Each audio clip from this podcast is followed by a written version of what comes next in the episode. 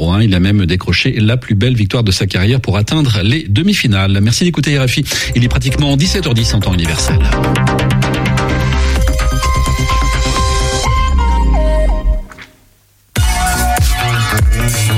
Radio G. 101.5 FM.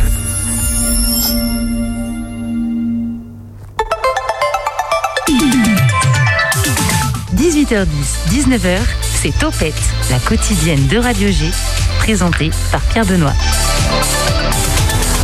La joyeuse pépinière. Voilà, c'est ça que je voulais annoncer hier en fin d'émission. Je me suis un petit peu emmêlé les pinceaux, j'avais pas le nom sous les yeux, du coup j'ai annoncé la pépinière du bonheur. Est-ce que ça marche aussi? Bah, Je sais pas, on va demander tout de suite à Baptiste Canvet, son créateur. Bonsoir. Bonsoir. Bon, est-ce que tu, tu m'en veux ou pas si j'ai appelé ça la pépinière du bonheur? Eh bien pas du tout, c'est un peu l'objectif. On reste dans les thèmes, il y a pépinière, il y a la notion d'être heureux aussi. Donc on reste quand même dans le vert, dans le bonheur. Et justement, c'est pour ça le, le terme bonheur, je l'ai un peu, j'ai un peu accroché dessus. Euh, on va en parler pendant cette émission. On va découvrir ce que c'est la joyeuse pépinière, mais aussi qui tu es toi, Baptiste Canvet. Je préfère m'assurer tout de suite, Canvet, je n'écorche pas le nom. Tout est bon. Tout est bon. 101.5 FM, vous êtes à l'écoute de la quotidienne des agitations locales et culturelles à Angers et aux alentours. Ce soir, le programme sera un peu comme tous les soirs ponctué de musiques diverses et locales.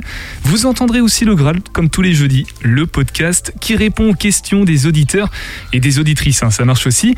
En fin de parcours, ça sera Caro and the City, la podcasteuse qui vous emmène faire du shopping dans les boutiques du centre-ville. C'est local là aussi. Le chat est ouvert, rendez-vous sur le site internet de la radio et lancez-le, posez-nous vos questions en direct si jamais vous avez envie de poser vos questions à la joyeuse pépinière et à Baptiste Canvet qui nous accompagne ce soir. 18h10, 19h, Topette avec Pierre Benoît. Juste avant de laisser la parole à notre invité, on va laisser la parole à quelqu'un d'autre qui était avec nous hier pour la Minute des Daleux. Et ce soir, il nous parle des actualités à Angers, Alex Leménaire.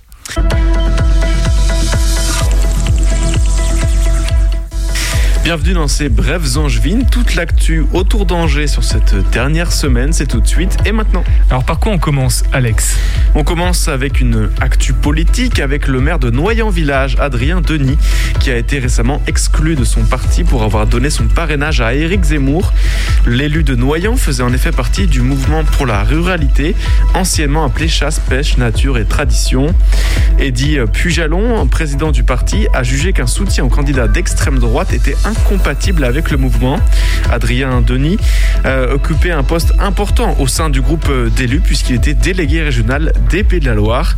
Son soutien au candidat Éric Zemmour lui aura donc coûté sa place dans le mouvement de la ruralité. D'une candidature à une autre et là pour d'autres raisons. Oui, un sujet un peu plus joyeux. On va parler euh, du département du Maine-et-Loire qui compte s'impliquer dans les Jeux Olympiques de Paris 2024. En effet, le 49 s'apprête à candidater pour que la flamme olympique passe dans notre très cher département. Mais cette euh, participation au, au parcours de la flamme jusqu'à la capitale a un prix et il est plutôt important. Euh, 180 000 euros seront requis pour accueillir le passage de témoin du symbole des Jeux dans le département. Alors, est-ce que la flamme olympique sera de, de passage ou pas à Angers? Réponse vraisemblablement en fin d'année 2022. On part cette fois du côté de Trélazé qui a donné il y a quelques heures maintenant une conférence de presse pour présenter les futurs projets de l'Arena Loire. Et oui, dans un premier temps, Lamine Naham, maire de Trélazé et président de l'Arena Loire, a dressé l'excellent bilan comptable de la salle inaugurée en 2013. En plus de la subvention de la ville à hauteur de 700 000 euros, la structure est déjà excédentaire et en plus de ça, on assiste à une année exceptionnelle avec déjà 22 dates organisées alors que la saison n'est pas encore finie. Sur les événements à venir à l'Arena Loire, plusieurs grands artistes euh, vont s'y produire prochainement comme Grand Corps Malade, Orelsan, Section d'Assaut Angèle ou encore euh, Claudio Capéo.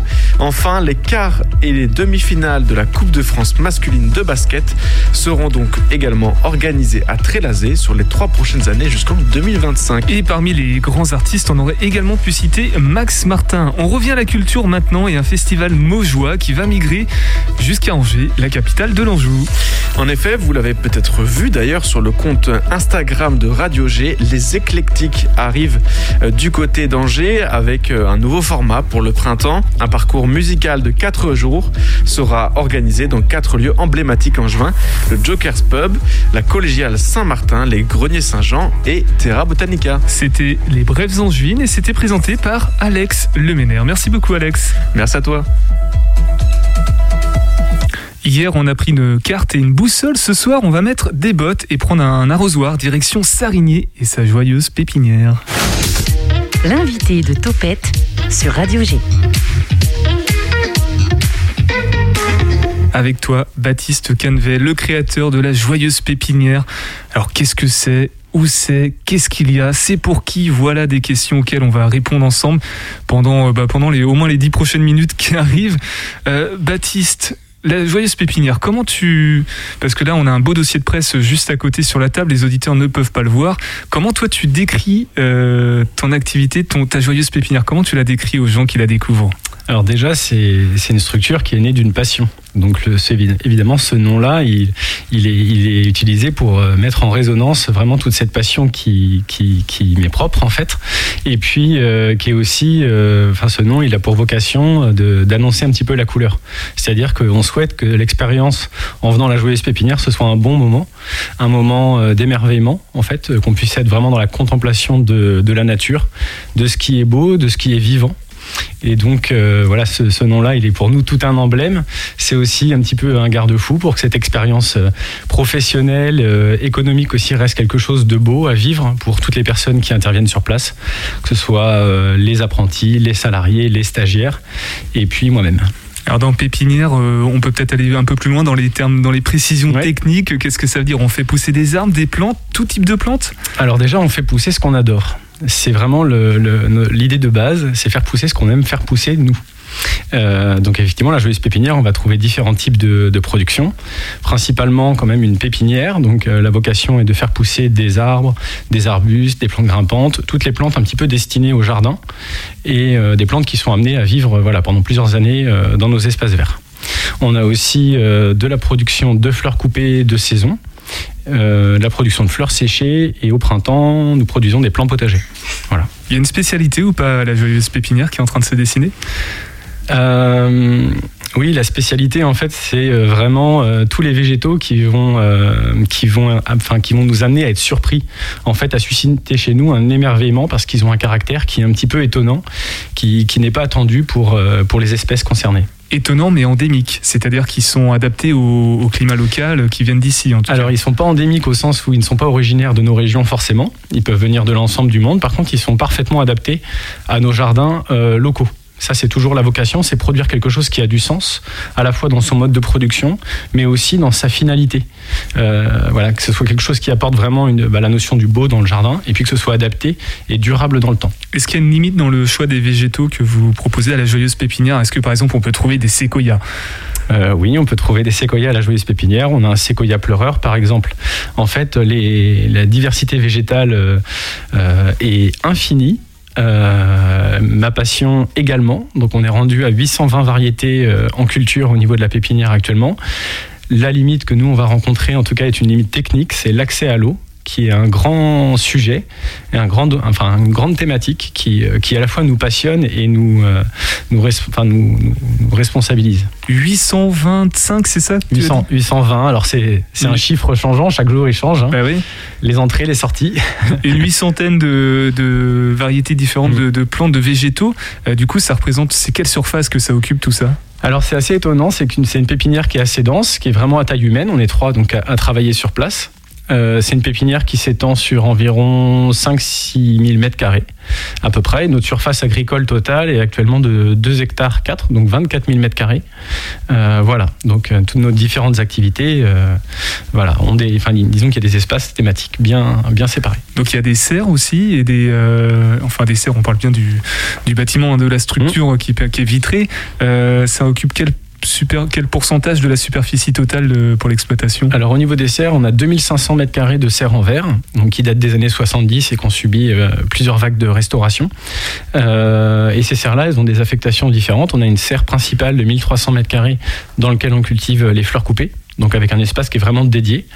Et puis il y a deux autres serres de 600 mètres carrés qui servent à hiverner certaines plantes ou à protéger euh, des jeunes plants qui sont en cours de culture et qui sont donc un petit peu plus sensibles dans leur jeune, euh, leur jeune temps. Donc des serres qui étaient déjà présentes, ça veut dire que c'est une sorte de réemploi et c'est pas incohérent avec la démarche que propose la joyeuse pépinière de, durabilité en fait. Exactement, l'enjeu, il y a vraiment eu plusieurs enjeux déjà à s'installer sur, euh, sur l'agglomération d'Angers. C'était qu'une pépinière de ce type-là sur l'agglomération n'existait pas. Euh, J'avais vraiment à cœur de reprendre une structure qui était existante. Alors déjà pour entre guillemets pas réinventer l'eau chaude, il y a déjà des structures qui existent et il y avait vraiment aussi une vocation euh, humaine, c'était de libérer un ancien exploitant euh, agricole de ces structures qui sont quand même parfois assez difficiles à réemployer. Et finalement notre modèle agricole qui est extrêmement diversifié euh, et donc adaptable, eh bien a pu vraiment se fondre dans ce site euh, historique euh, sur lequel on cultivait déjà des plantes et des fleurs coupées, notamment depuis les années 70. Alors on parle du site, on a évoqué l'agglomération d'Angers, je l'ai dit euh, précisément en introduction, mais tu peux peut-être rappeler où est-ce que c'est, dans quelle commune? Alors donc la joyeuse pépinière est située sur la commune de Sarigné, donc sur le territoire d'Angers-Loire Métropole, c'est un, tout petit village, il y a moins de 2000 habitants. Moi je le considère un peu comme un village de charme, et c'est un village que j'ai été très heureux de, découvrir. c'est un village qui est vraiment à taille humaine, et donc ça fait aussi plaisir, disons, de participer participer au, dynamisme à la fois de, du territoire euh, Angélar Métropole, mais aussi euh, de cette commune euh, rurale, mais qui en même temps est tout toute proche d'Angers. Et ça aussi, c'est pas anecdotique, puisque ça contribue à, la, philosophie, à la démarche de la joyeuse pépinière, puisque contrairement à d'autres grandes pépinières, on va dire classiques, vous êtes bio, local, 100%, c'est vraiment une volonté de, ta part, Baptiste. Hein. Mmh. Oui, oui, bah, en fait, j'ai vraiment l'écologie qui est chevillée au corps, et l'ensemble de ce projet, en fait, a, été dessiné autour euh, de ma passion du végétal et du vivant. Euh, mais quand je dis passion du vivant, du coup, ça veut dire aussi qu'il faut le respecter. Et donc l'écologie a été tricotée dès les premiers instants à ce projet. Euh, et les grands emblèmes, par exemple, c'est depuis le mois de, juin de l'année dernière, l'ensemble des pots qu'on utilise en plastique sont issus du réemploi. On achète maintenant peut-être 1% des pots euh, neufs et le reste 99% des pots est issu du réemploi et donc euh, d'un usage euh, multiple. C'est pas trop contraignant ça de vouloir être bio justement, d'avoir cette démarche écologique et durable pour une pépinière? Moi ce qui me vient c'est que c'est passionnant. En fait, l'écologie, moi, ça me passionne. faire du beau, ça me passionne. Faire des choses qui ont du sens et qui soient durables, ça me passionne. Donc, en fait, j'ai jamais vécu ça comme une contrainte je vois ça comme une joie et je vois ça comme euh, une responsabilité euh, qui, est quotidienne. En fait, on pense à chaque instant à l'écologie, à l'économie d'eau. Euh, nos serres sont alimentées avec de l'énergie renouvelable. On a vraiment une démarche qui est complète et qui est vraiment sincère. Donc c'est bien évidemment cohérent, très cohérent d'être 100% local. Et, quand je dis 100% local, j'aimerais que tu cites, que tu évoques cette anecdote, euh, ces refus de commandes que tu fais qui sont trop loin, par exemple, qui viennent de Paris et qui te démarchent toi. Et puis toi, tu dis bah non, parce que c'est trop loin du coup. c'est vrai que récemment, j'ai eu une demande d'une commune près de Paris pour une, commande assez importante. Et euh, je voyais bien que je traînais un petit peu à, y répondre. Et puis en fait, euh, et ben en fait j'ai répondu effectivement négativement parce que ça ça me, ça me fait pas vibrer en fait de préparer une palette, de mettre des plantes dessus avec du film plastique et de les envoyer qu'un transporteur. C'est pas la philosophie de l'entreprise, on va dire. Bah pour l'instant non, il faudra, on restera toujours ouvert et on pourra changer d'avis si on le souhaite. Mais à cet instant, ça, ça n'a pas suscité de réaction majeure chez moi. Alors ça c'est côté, euh, on va dire euh, entreprise, mais du coup côté client, puisque tu t'adresses bien à des personnes pour mm. vendre euh, toutes ces plantes, ces petits arbres et tout ça. Qui sont tes clients? Qu'est-ce qui les satisfont? Fa? euh, mais alors nos clients c'est déjà c'est les personnes qui sont intéressées par ce qu'on fait. Donc qui sont intéressées par notre démarche euh, pour certains. Donc ce qui l'intéresse c'est la démarche écologique qui est vraiment euh, novatrice dans le domaine de la pépinière. Et puis on a aussi beaucoup de clients qui sont très très intéressés parce qu'ils voient des végétaux qui n'ont vu nulle part ailleurs. Donc on va avoir un peu de type de clients. On a les clients particuliers. Alors il y a déjà les clients historiques qui venaient sur l'entreprise qui s'appelait enfin sur le site horticole qui s'appelait avant les roses de la Perchaudière. Et donc là, on a des, clients historiques. Beaucoup de particuliers qui se déplacent en fait euh, tout au long de la semaine pour venir chercher leurs fleurs coupées, leurs plantes de pépinière pour leur jardin. Et puis après, on les rencontre aussi lors des fêtes des plantes, comme sur la commune du Plessis-Gramoire, qui est juste à côté. Et puis les autres clients sont des clients professionnels. Donc là, on va avoir des paysagistes, on va avoir euh, des collectivités, on va avoir euh, Terra Botanica, voilà, des communes du coin. Donc en plus de la qualité des, plantes, du fait de l'agriculture, l'horticulture euh, éco-responsable et biologique, il y a aussi certainement des qualités de conseil. Une joyeuse pépinière 100% locale, difficile donc de ne pas aussi évoquer son territoire, sa commune d'implantation. Là, on en a parlé un petit peu de Sarigny. On va appeler son maire dans quelques instants, Sébastien Baudusseau, qui vous a accompagné, en tout cas qui a approuvé votre démarche. Il va nous dire ce qu'il en pense, nous parler de, la couleur verte aussi qu'il y a dans, sa commune. C'est juste après l'idée franche. C'est un groupe euh, nanto, angevino nantais euh, de rap. C'est un mythique.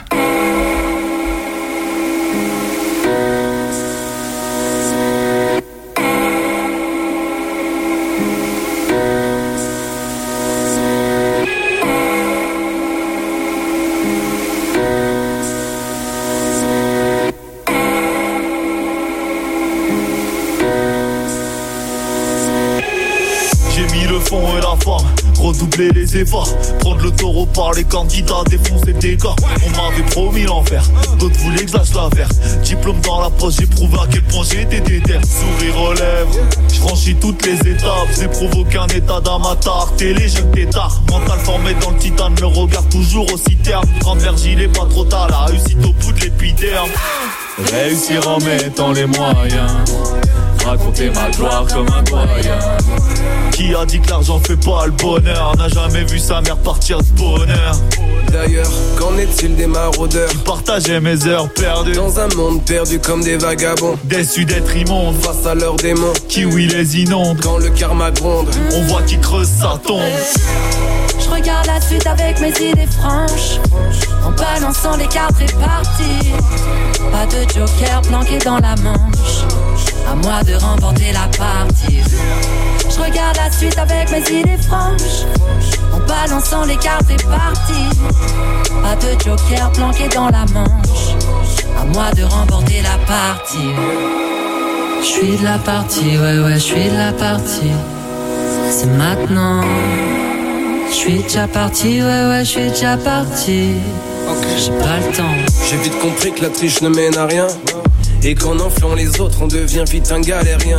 J'ai testé, j'ai pris cher, j'ai stoppé pour ma mère afin de la regarder dans les yeux et qu'elle devienne fière. Je me suis toujours plus ou moins senti tout seul. Donc je me suis menti à moi-même avant de me confesser sur feuille. Maintenant, j'avance pour gagner car mes aïeux le veulent et les premiers génères ne verront plus ma gueule. Enfant devenu grand, un grand gamin. Bien moins naïf sans penser à demain. Plus de coupage, je suis serein. Faire des choix, les siens. Droit dans le bon sens, le bon chemin.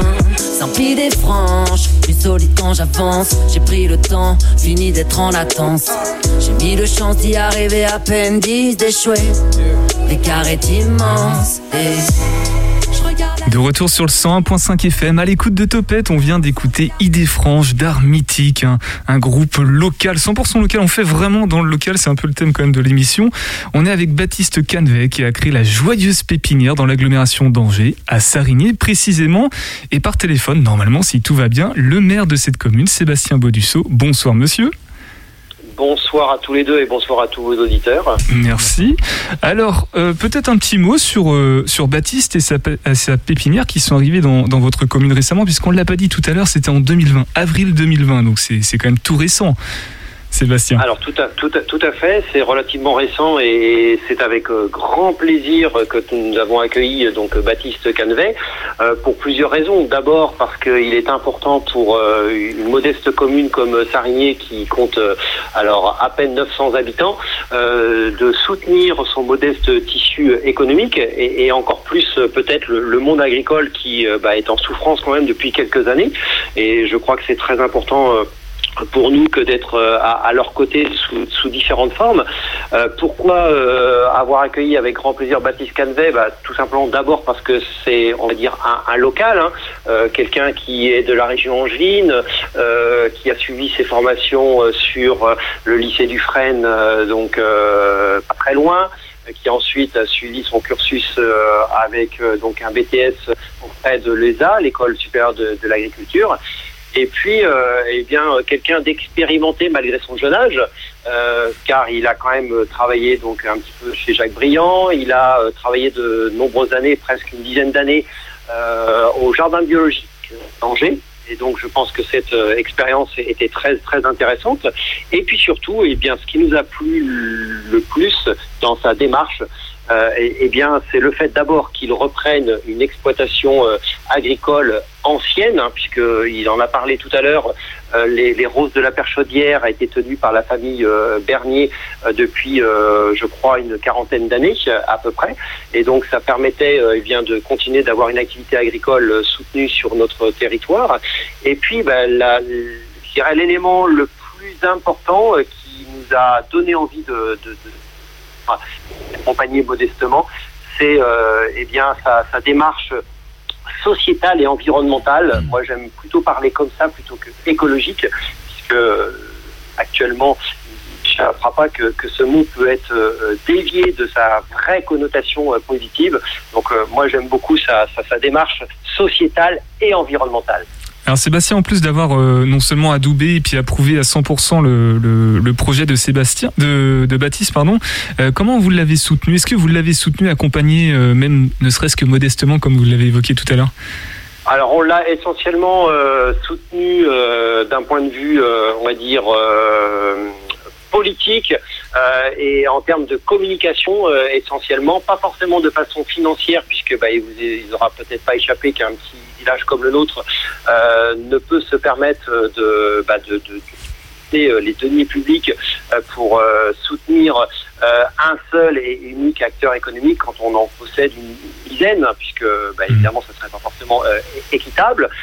donc on l'a d'abord soutenu en, en l'accueillant à bras ouverts, ensuite en lui permettant de, de communiquer au travers de notre site internet, de notre bulletin communal euh, il a d'ailleurs été interviewé, euh, alors je crois que ça fait maintenant euh, neuf mois, bulletin communal qui paraît trimestriellement. Voilà. Et puis, bah, le dernier soutien qu'on a pu lui apporter et qui nous donne entière satisfaction, c'est au, travers, euh, dans un premier temps, de deux commandes. Une pour euh, donc embellir euh, deux parterres autour de notre mairie, et puis depuis plus récemment, donc depuis la va dire, je crois que c'est novembre ou tout début décembre, eh bien, euh, la revégétalisation de la cour de notre école. Bah, J'allais vous poser la question justement un tout petit peu plus tard. Vous, vous y avez répondu. Baptiste, peut-être un, un, mot, une réaction par rapport au, au propos du maire Sébastien Baudusseau de, de Sarigny bah Oui, tout à fait. Déjà, j'ai été. C'est vrai qu'en arrivant dans le, dans le village, on est, effectivement, on est quelqu'un, entre guillemets, qui arrive un petit peu de, de l'extérieur et j'ai vraiment reçu un accueil euh, vraiment euh, hyper favorable et, et, enthousiaste. Et en fait, euh, ce simple élément-là est, est un élément qui est extrêmement soutenant parce que l'installation agricole, ça reste une épreuve. Et, euh, effectivement, savoir qu'on s'installe sur un territoire qui, euh, qui nous soutient, euh, qu'on peut solliciter au besoin, c'est un élément majeur c'est beaucoup plus agréable de savoir qu'on qu est soutenu euh, finalement. Euh, Sébastien Maudusso, est-ce que Sarigny, d'une manière générale, est une commune verte en fait? Parce que vous faites bien partie de l'agglomération d'Angers, si je ne me trompe pas, et je crois savoir qu'en ce moment, l'agglo euh, veut mettre fortement l'accent sur l'identité végétale du, du, territoire angevin. Qu'est-ce qui est fait à Sarigny en ce sens-là? Alors vous avez totalement raison. Euh, Sarigny fait partie euh, donc Métropole depuis 1995. Alors à l'époque c'était le district euh, et puis désormais euh, donc communauté urbaine Angers-Leur Métropole. Et euh, c'est vrai qu'on peut considérer que la commune de, de Sarigny reste une, une commune.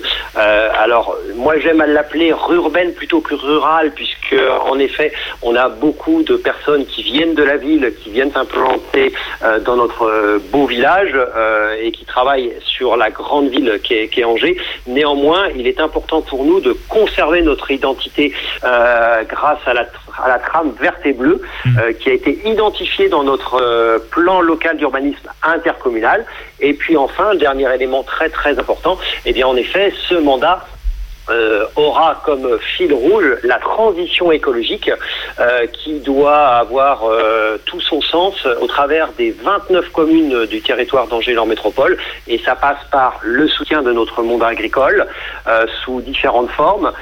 ça peut être en effet le soutien d'une exploitation comme celle de Baptiste Canvet. ça peut être également au travers de la restauration scolaire où Sarigné a comme prestataire Papillote et compagnie qui euh, vient de mettre en place euh, en avance euh, des gammes de restauration supérieures à ce, qu va, ce que va imposer la loi Egalim avec des filières plus courtes Baptiste Canvet en parlait tout à l'heure hein, par rapport à, une commande qu'il avait refusée sur Paris. Eh bien, nous aussi, les, les modestes élus locaux que nous sommes, participer aussi. Que euh, nos enfants euh, puissent se restaurer en filière courte, euh, en, avec plus de bio et surtout permettre de rémunérer à sa juste valeur nos agriculteurs et, donc les récompenser de leur travail. 100% local, équitable, sociétal. Sébastien Baudusseau, peut-être un dernier mot sur la joyeuse pépinière de Baptiste?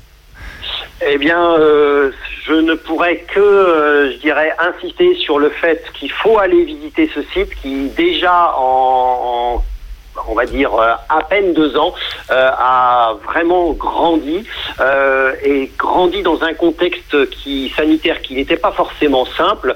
il faut que les particuliers le soutiennent. Il faut que les collectivités aussi soutiennent ce style d'exploitation au, travers justement de la revégétalisation que l'on peut faire sur nos collectivités, euh, repenser euh, nos, nos, communes dans nos différents projets d'aménagement euh, pour lutter contre le réchauffement climatique. Et, et je pense que là, euh, Baptiste Canvet va vraiment dans le bon sens avec une écologie positive. Merci beaucoup euh, Sébastien Baudusseau d'être venu dans, dans Topette et d'avoir euh, sorti un petit mot à propos de, de, la joyeuse pépinière et puis de la commune de Sarigny aussi. Je rappelle que vous en êtes le maire. Alors Sarigny, si je me trompe pas, c'est au nord-est d'Angers, hein, c'est bien ça?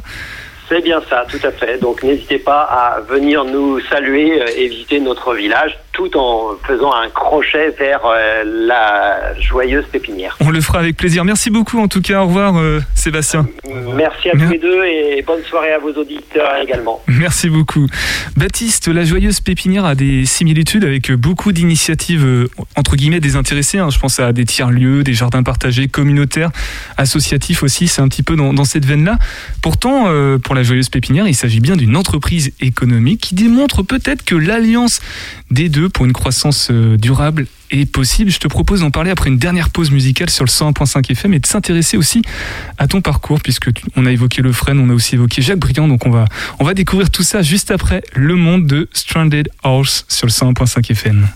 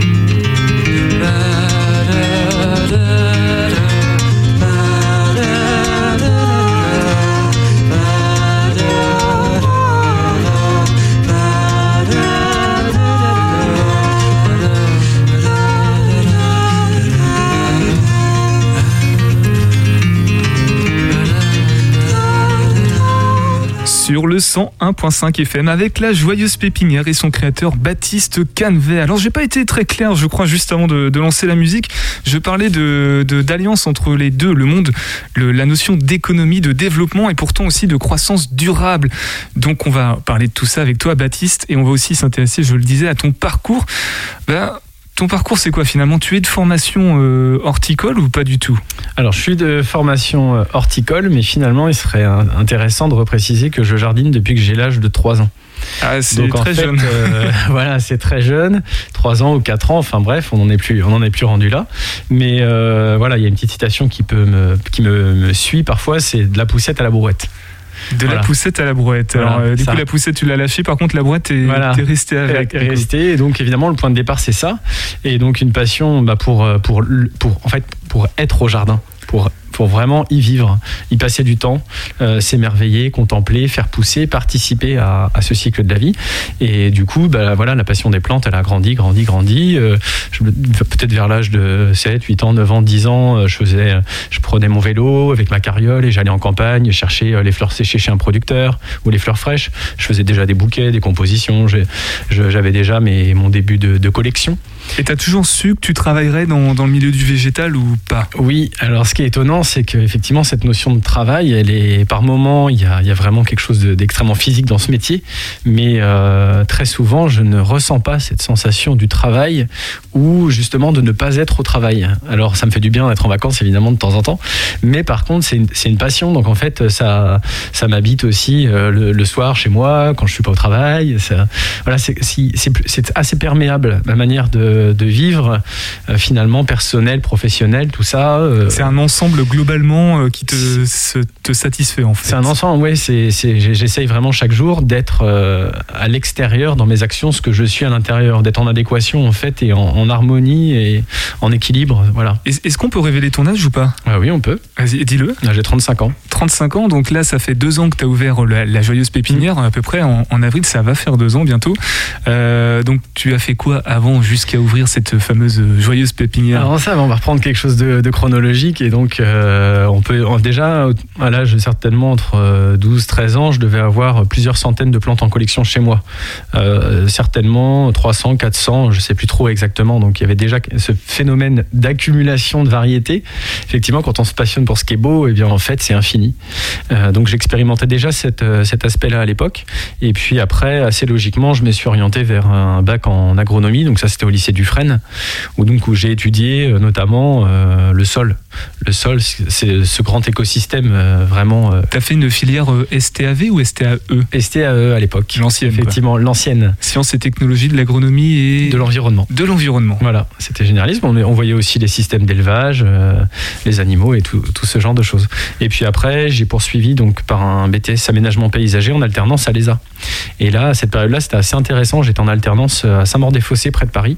Et donc, j'avais un peu une vie un petit peu trépidante. Et pendant deux ans, j'ai voyagé, euh, pris le train euh, à longueur de semaine pour euh, aller et revenir entre ces deux, ces deux territoires. Tu parles de, de Paris, si je me trompe pas, le parc André Citroën a été fait avec le concours d'un architecte paysagiste qui s'appelle Gilles Clément. Mhm.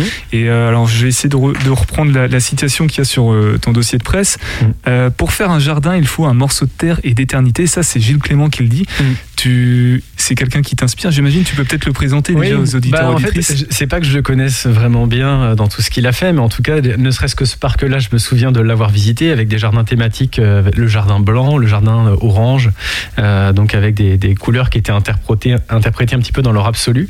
Et puis, bah, cette citation, elle m'a toujours parlé parce qu'il faut un morceau de terre, donc il faut être effectivement extrême, enfin, il faut être vraiment dans le, concret de la terre et en même temps l'éternité, donc le, temps, il faut, être capable d'agir et en même temps d'attendre ou de laisser le temps passer. Et c'est ça qui, qui, qui finalement m'émerveille dans cette citation. Pour euh, repréciser, euh, recontextualiser, Gilles Clément, il a développé le concept de jardin libre un peu, donc euh, toujours dans l'idée de- d'être en accord avec l'environnement et puis le local qui, qui nous entoure. Mm. C'est bien ça. Exactement, ouais, la notion de jardin en mouvement. En mouvement. C'est-à-dire qu'effectivement, il y a une intention qui va être euh, celle du paysagiste, celle du particulier qui va installer son jardin. Et puis, euh, lui, il propose l'idée qu'on va aussi euh, accepter l'intention en fait de la nature, entre guillemets, l'expression libre de la nature, qu'un végétal puisse se ressemer un peu plus loin, et que finalement, l'idée de départ qui était figée sur un- dans notre tête ou sur un papier, elle puisse vivre, respirer, euh, être en mouvement, Être autonome en fait. être autonome. On va faire une petite avance rapide dans ton parcours pour arriver presque à l'aube de, l'année 2020, euh, qui apparemment n'a pas été si catastrophique que ça pour tout le monde. Elle a plutôt été motivante pour toi notamment. Euh, qu'est-ce qui s'est passé pour que tu sautes le pas vers euh, l'achat d'une pépinière, l'ouverture d'une entreprise comme tu, comme tu l'as lancé Alors effectivement, euh, la, la création d'entreprise, elle a eu lieu en avril 2020, donc pendant le premier confinement. Euh, mais en fait, effectivement, ça, ça a été euh, la concrétisation. Et avant ça, il y a eu un très long processus. Bon, déjà qui a commencé depuis que je suis tout petit. Donc, il y avait une sorte de montée en puissance, un petit peu de, à la fois de, ma passion, de mes capacités et, euh, de mes aptitudes. Et ce qui s'est passé en fait avant, c'est que j'avais une entreprise de, j'étais paysagiste. Et, et le soir, finalement, en rentrant, j'avais la sensation qu'il me restait rien. Alors j'ai un peu de mal à expliquer ce que ça veut dire se rester rien, mais en tout cas, il me, manquait clairement quelque chose. Et donc j'ai décidé euh, assez posément du coup de, fermer cette entreprise. Euh, je m'étais donné six mois. Et puis au bout de six mois, j'étais jamais en fait réellement parti d'Angers euh, auparavant. Et donc j'ai décidé un petit peu de dans cette intention de tout quitter euh, et de partir. Et finalement, je suis parti avec ma voiture et mon lit dedans. Et puis, euh, pour euh, me balader, voir ce qui se passe, créer du vide pour voir ce qui se passe. Et puis finalement, j'hésitais à devenir ostéopathe, à me former et tout ça, mais au bout de deux, trois jours, j'étais déjà rentré dans les pépinières à faire des visites, à me balader, à regarder les plantes. Et puis, bon, bah, ce voyage-là, un jour, je me, je me, suis réveillé dans ma voiture. Je me suis dit, ça y est, c'est bon, je rentre. J'étais prêt. Je, je, rechoisissais Angers et, son, et ce territoire-là. Et puis, quand je suis arrivé ici, euh, tout était clair, en fait, euh, dans ma tête. Et euh, donc, j'ai pris contact avec la Chambre d'agriculture. Ils ont un registre spécifique pour ceux qui souhaitent trouver un terrain. Et très vite, j'ai visité le, la perche chaudière, c'est le, le, lieu dit. Donc finalement, tu au bon endroit euh, par rapport à, tes choix, mais peut-être pas de la, de, sur le bon angle, sur la mm. bonne perspective euh, que tu mettais sur ce végétal-là, euh, finalement. bon, j'imagine qu'il y a des contraintes, des risques, des difficultés particulières quand on veut repartir presque de zéro une nouvelle fois. Mm. Alors en fait, il y a une de mes expériences qu'on n'a pas évoquée encore, mais avant j'étais fonctionnaire à la, à la ville d'Angers donc pendant 8 ans. Donc effectivement, entre fonctionnaire à la ville d'Angers et chef d'entreprise, il y a une acculturation à, avoir. Donc, euh, donc voilà, donc effectivement, il y a des prises de risques, mais qui par certains aspects n'en sont pas. La sécurité qu'offre la fonction publique n'était pas un, élément qui était majeur pour moi. En tout cas, euh, ma volonté de, faire naître un modèle dans lequel je croyais était plus forte. Et, euh, et cette conviction un petit peu absolue en moi est, est plus forte que mes peurs. Et ça ne veut pas dire que je ne fais pas face régulièrement à des grandes peurs, parce qu'évidemment, c'est impressionnant euh, de devoir créer un modèle comme ça, un petit peu de toute pièce, un modèle qui est peu ou pas mis en place ailleurs. Donc il faut, euh, j'en ai de la conviction, mais il faut l'appliquer et il faut le faire grandir, il faut le, retricoter par endroits pour, euh, pour que le modèle soit évidemment viable économiquement, on va en parler après, mais qu'il soit aussi viable humainement. Euh, et ça, c'est un point qui est, important. Tu parles de modèle, alors euh, oui, ce sont les balbutiements, mais il y a quand même une sorte de, phénomène qui commence à arriver. On en voit émerger un petit peu à droite, à gauche, et finalement, tu participes à l'émergence de, de, tout ça, ce qu'on ce qu'on peut, ce qu'on peut appeler croissance verte, entre guillemets. Je te pose la question, alors peut-être pas le plus habilité à y répondre, mais tu le pratiques, donc je te la pose quand même. Est-ce que croissance et durabilité, justement, sont compatibles pour toi? Alors, bah, la notion de croissance, euh, une des problématiques principales qu'on a avec ce terme-là, c'est qu'on la, on la rattache toujours à la notion économique, du toujours plus économique. Mais euh, nous, moi, je m'inscris clairement dans un esprit de croissance de mon activité. Mais croissance de quoi? Croissance de, de, notre joie au travail, croissance euh, du voilà de, de, de la joie des visiteurs aussi, et euh, surtout l'enjeu c'est de montrer qu'on peut euh, bah, faire croître des plantes, puisque c'est bien l'esprit de croissance aussi. un double, oui. Faire grandir des plantes, c'est avoir la conviction qu'elles vont elles vont grandir, et donc bah, l'idée, en fait, c'est ouais, ça c'est pas une idée, la croissance qui me dérange foncièrement, mais moi, ce que j'ai envie de montrer par cette expérience, c'est qu'on peut être dans la croissance, on peut être dans le commerce, on peut aussi être dans le même temps et à la même seconde dans l'humain, dans l'accueil des gens, et que ce sont des valeurs, vouloir vivre de son travail, euh, vouloir accueillir des gens euh, en salariat, en apprentissage, effectivement, euh, sans économie, c'est pas possible. Il faut bien rémunérer les gens pour leur travail. donc tout ça, rien ne s'oppose. C'est ça que moi je trouve fabuleux, c'est que rien ne s'oppose on peut faire du beau, on peut en vivre, on peut faire du bien aux gens, les gens peuvent être heureux.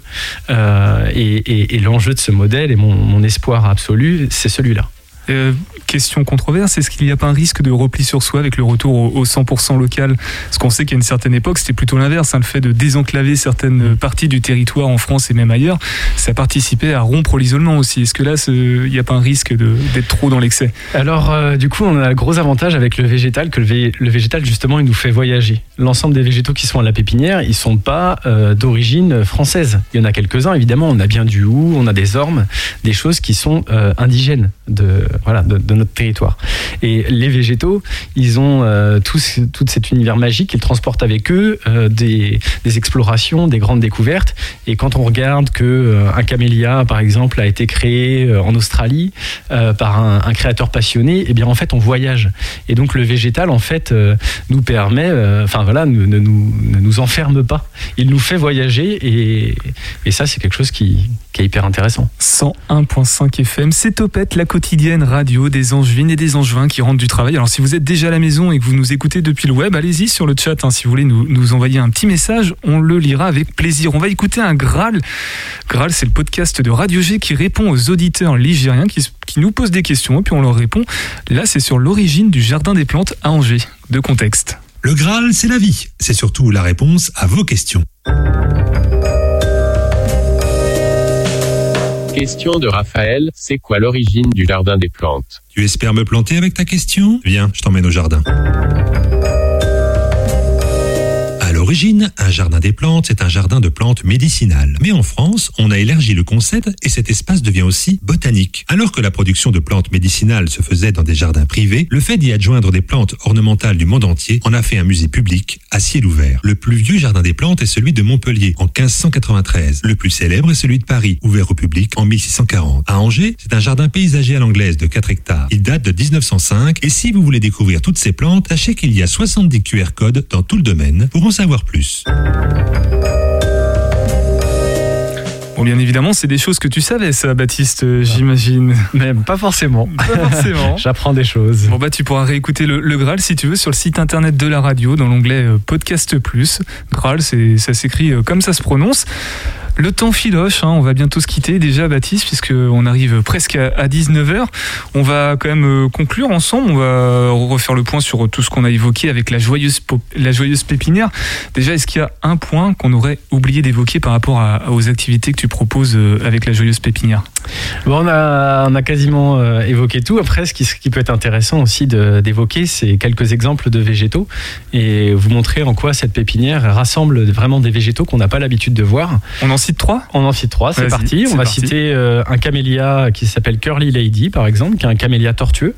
Donc le camélia, c'est sympa, ça fait des très belles fleurs, mais une fois que c'est défleuri, eh bien, euh, il reste plus grand-chose. Et ce camélia-là a la particularité d'être tortueux.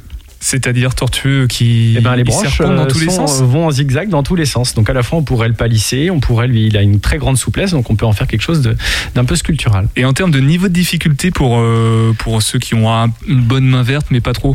Eh bien en fait, euh, là l'idée c'est surtout d'apporter le bon conseil parce qu'en fait, euh, je pense moi que tout le monde a la main verte et euh, il faut juste mettre les bonnes plantes au, au bon endroit. Au bon endroit. Voilà. Je vais vous citer un- le deuxième et troisième végétaux très rapidement. Je pense à un magnolia euh, caduc à fleurs euh, rose fuchsia. Et là, c'est une variété très étonnante qui s'appelle Félix Jury, dont les fleurs font- vont jusqu'à 30 cm de diamètre. 30 cm de, diamètre pour la fleur. Et elles sont rondes ou elles ont aussi des, des ciselures comme ça Non, tout elles sont vraiment, c'est assez rond, c'est des très très grands pétales, très soutenus et rose fuchsia. Et après, je vais vous citer pour finir rapidement un robinier. Donc, c'est un, on l'appelle le faux acacia. Et c'est notre arbre préféré à la pépinière. Il s'appelle Twisty Baby. Et c'est une variété qui est à petit développement, donc 4 à 5 mètres, au lieu de plusieurs, enfin des fois 10 mètres, 15 mètres pour les, les plus grands robiniers. Et cette variété-là a, a plein de caractéristiques intéressantes. Déjà, elle résiste très bien la canicule, au réchauffement climatique. Elle est à petit développement. Elle a un bois tortueux. Elle a une magnifique, euh, enfin, un magnifique feuillage qui est vert pomme quand il sort au printemps, un peu comme si c'était un mesclin très verdoyant. Et après, au printemps, on va aussi avoir euh, une très belle floraison euh, en grappe blanche, un petit peu comme de la glycine. Et cet arbre-là a tous les avantages. On le regarde.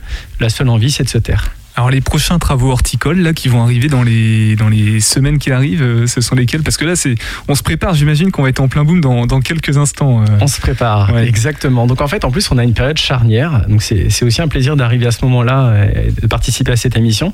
C'est qu'en fait, on termine notre installation agricole qui aura pris deux ans. L'installation agricole, c'est euh, mettre le, le site à notre goût et puis euh, améliorer toutes les installations techniques d'arrosage notamment. Donc ça, on est en train de finaliser ça. Et là, on va finaliser surtout sous 10 jours l'ensemble de, de l'étiquetage des variétés. euh, Donc ça, c'est un, très grand travail. Et puis euh, là, l'enjeu pour préparer la saison qui arrive et le mois d'avril pour les plantations, c'est vraiment le nettoyage de la pépinière, le désherbage, l'installation des paillages, pour que quand les gens arrivent, ce soit une expérience euh, hyper forte. Tu l'as dit tout à l'heure, euh, en tout début d'émission, je vais ressortir le chiffre que tu as annoncé. Vous n'êtes que trois. C'est-à-dire, Oui. toi, tu es le propriétaire, gérant euh, de la. Joyeuse Pépinière, et tu es accompagné de deux apprentis, donc Oui. j'imagine qu'ils ne sont pas là tout le temps déjà. Exactement. Euh, c'est un travail euh, monumental de gérer tout ça, non? Alors c'est un travail monumental euh, qui a été monumental euh, lors de l'installation agricole. Maintenant les choses commencent à se poser et ça devient. On rentre dans le cœur maintenant de- du métier. On fait notre métier qui est de la, de la taille, de, de- du fait de prendre soin des végétaux, mais effectivement le travail reste important. On a eu quand même une action majeure pour économiser le temps de travail, c'est que les, les 30 000 plantes avec la fleur coupée euh, s'arrosent de manière automatique. Donc euh, l'ensemble de la pépinière est en goutte à goutte, ce qui en fait aussi quelque chose d'assez euh, d'assez rare. Ça facilite un petit peu le travail. Et tout est automatique et donc en- avec une petite application sur le, le téléphone portable, l'ensemble des plantes de la pépinière sont, sont gérées, ce qui fait un- une énorme, une énorme économie de, Donc, de comme- temps de travail. Donc comme quoi euh, l'écologie et puis le côté économique ne sont pas incompatibles, euh, ça c'est un, un bon exemple. Comment et où te, te découvrir euh, Il y a un site internet, des réseaux sociaux peut-être? Alors il y a plusieurs choses. Alors le site internet va arriver bientôt, donc euh, tout début mars. Donc on est on est en train de travailler dessus. Et puis actuellement on a plusieurs moyens de, de nous connaître. Donc déjà en, en écoutant cette émission Ou le podcast ou le podcast qui va qui va arriver, mais aussi sur Facebook, sur Instagram. Et puis aussi bah, venir sur place en fait, nous découvrir, discuter avec nous, découvrir nos productions. Tu et- peux et redonner l'adresse, hein, je pense que Oui. Donc la joyeuse pépinière, elle est installée à Sarigny, ça on l'a dit. Et le lieu dit, c'est la Perchaudière. la Perchaudière. Alors pour Voilà. ceux qui connaissent un petit peu Sarigny, c'est dans vers quelle route? Alors c'est la route du stade. Et puis sans ça, euh, la joyeuse pépinière sur, euh, sur votre GPS et vous arrivez jusqu'à nous. Eh ben merci beaucoup euh, Baptiste d'être passé sur le par le 101.5 FM et dans Topette. Donc euh, je rappelle hein, pour celles et ceux qui n'auraient pas compris, tu as créé la joyeuse pépinière à Sarigny. Merci beaucoup. Merci beaucoup. à toi et à bientôt. 18h10, 19h, Topette avec Pierre Benoît. Et nous, on va se quitter en passant dans les boutiques du centre-ville avec Caro and the City. Elle nous emmène à Kilo Shop. Vous avez aimé la série Le Serpent? Vous êtes un 90s kid comme moi Alors Kilo Shop est le magasin qu'il vous faut. Si vous aimez fouiller, chiner, c'est la bonne adresse. C'est un magasin vintage de fripes pour hommes et femmes. L'enseigne est une véritable institution sur Angers. Elle est présente dans les années 90 à 2000 rue de la Roue et elle s'est finalement réinstallée rue Voltaire en 2017 avec un gérant aussi passionné que sapé. Très 70s, jean pas de def et casquette Gavroche sur la tête. Le concept de la boutique est lui aussi très original. Il faut peser ses vêtements pour en avoir le prix. C'est ludique et surtout super écolo. L'avantage, c'est qu'ils sont très présents sur les réseaux, sur Insta et Facebook, où vous pouvez, suivre tous les arrivages. Et la styliste qui vous parle vous conseille de choper quoi à Kilo Shop? Alors on est en plein revival 70s et années 90, donc on en profite pour cet été. Si vous voulez ressembler à Monique de la série Le Serpent, il y a une énorme sélection de lunettes vintage, très larges, très carrées et fumées, style 70s parfait. Si vous êtes plus années 90, il y a toutes les couleurs de bandana possibles à petit prix. Vous pouvez les mettre sur votre tête, au poignet ou sur un sac à main et ce sera très chic. Il y a également un large choix de Converse légèrement usés. Et pour les plus pointus, on trouve aussi de belles pièces de créateurs de Burberry à Yves Saint Laurent. Bon shopping à vous Eh ben merci beaucoup euh, Caro, Caro and the City, que vous pouvez retrouver dans l'onglet Podcast Plus du site internet de la radio, un peu comme, bah, comme tous les podcasts que vous pouvez entendre dans cette émission. Nous, c'est fini pour ce soir, donc euh, comme on l'évoquait avec Baptiste tout à l'heure, le podcast est déjà disponible sur ce même site internet. Dans quelques instants, c'est droit devant. Suivi de Tonix, puis de Sons of Blues et de Harvest. Ça promet d'être rock'n'roll en, en fin de partie de, soirée. Merci beaucoup d'être resté à l'écoute jusqu'au bout. Nous, on se retrouve lundi prochain. Prenez soin de vous et topette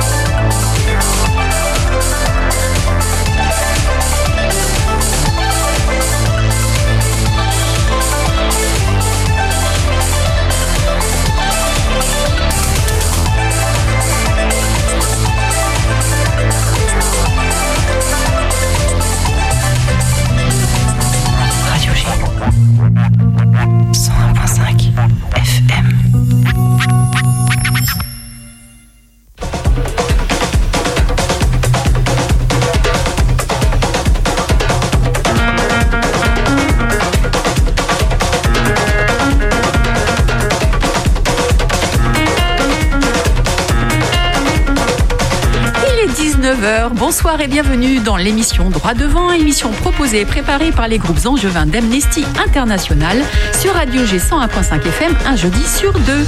Merci de nous retrouver pour cette émission consacrée aux droits humains.